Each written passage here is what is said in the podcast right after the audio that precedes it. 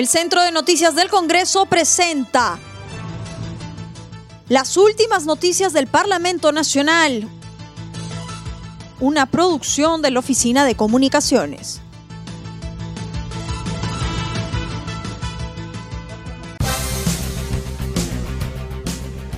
¿Cómo están? Les saluda Ney Suceda. Hoy es jueves 29 de octubre y estas son las principales noticias del Congreso de la República.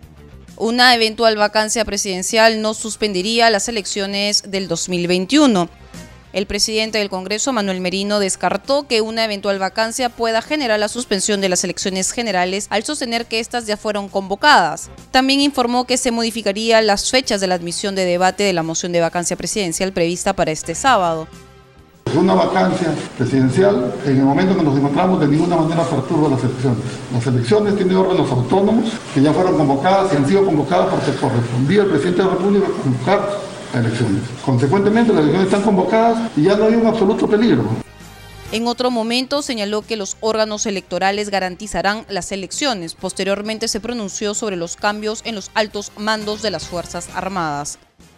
¿Por qué? Porque eso lo lleva el Jurado Nacional de Elecciones, la OMPE y consecuentemente el Ejecutivo ni el Ejecutivo pueden intervenir de acuerdo a la capacidad y al espacio que han ganado cada uno de los generales donde les corresponda ir, que esto naturalmente lo que ayuda a que las Fuerzas Armadas en su evolución que tienen ellos permanentes sea el más adecuado y sea el que legítimamente les corresponda.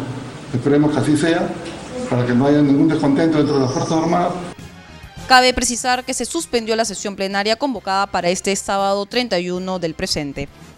Hospital Temporal Villa E Salud de Tumbes está siendo desmantelado.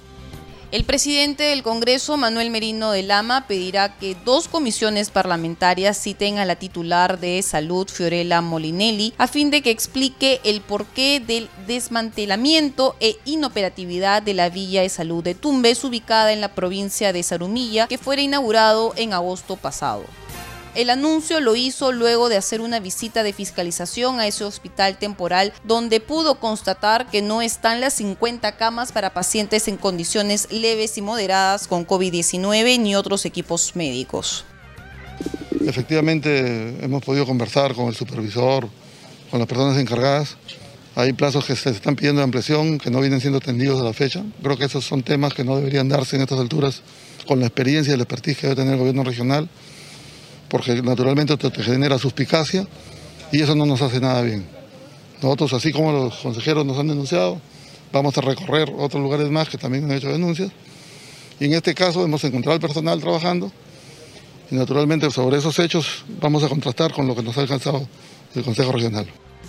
El presidente de la Comisión de Educación, Juventud y Deporte, el congresista Raimundo Dioses Guzmán de Somos Perú, realizó la primera audiencia virtual descentralizada sobre la juventud, donde informó el proyecto de ley que propone la Ley General de Juventudes. El legislador informó que tras 13 años de la desactivación del Consejo Nacional de Juventudes, su propuesta busca instaurar un nuevo sistema nacional de juventudes con la finalidad de fortalecer el marco normativo para las organizaciones juveniles y la defensa de sus derechos.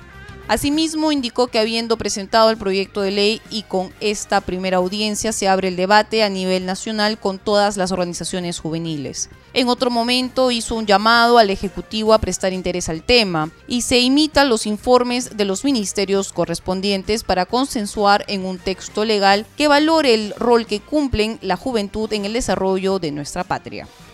Cabe indicar que con esta ley se beneficiarán cientos de organizaciones juveniles y más de 8 millones de jóvenes de todo el país que buscan mejorar la participación de la juventud en el sistema democrático del país. Congresista Edgar Alarcón sufrió accidente de tránsito en Arequipa. El congresista Edgar Alarcón y su personal del despacho sufrieron un accidente de tránsito en la carretera Arequipa-Cayoma. Si bien ninguno resultó herido, el parlamentario deslizó que lo ocurrido no fue fortuito. Fuentes de la Policía Nacional indicaron que el accidente se registró a las 10 y 40 de la mañana a la altura del kilómetro 78 de la carretera Arequipa-Chivay. Señalaron que las causas del accidente serán determinadas a partir de una investigación. Aún no tienen una hipótesis preliminar del caso.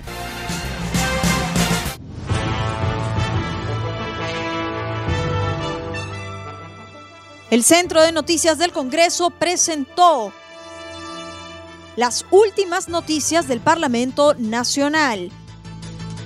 una producción de la Oficina de Comunicaciones.